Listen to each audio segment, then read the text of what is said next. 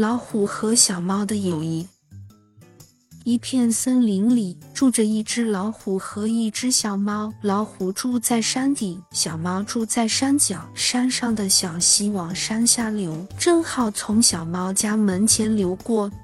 他们都过着宁静而悠闲的生活。有一天，老虎折了一只纸船，放进小溪里。纸船飘呀飘，飘到了小猫家门口。小猫捞起纸船一看，乐坏了。纸船里面放着一条小鱼，纸船的小帆上写着“祝你每天幸运”。小猫也想折一只纸船送给老虎，可是纸船怎样才能飘到山顶上去呢？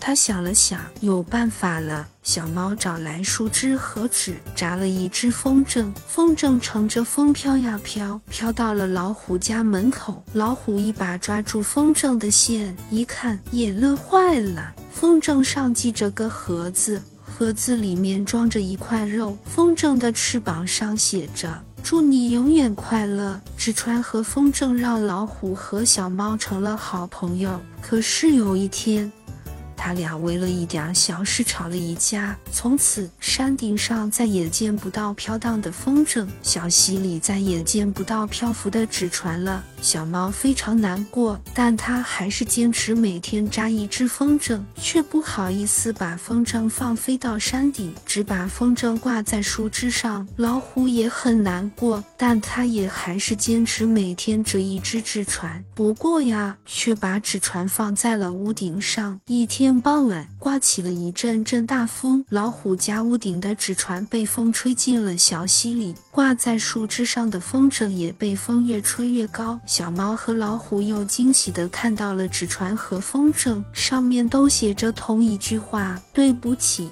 这下，小猫和老虎都开心极了。老虎把所有纸船都放进了小溪里，小猫也放飞了所有的风筝，他们又成了的朋友。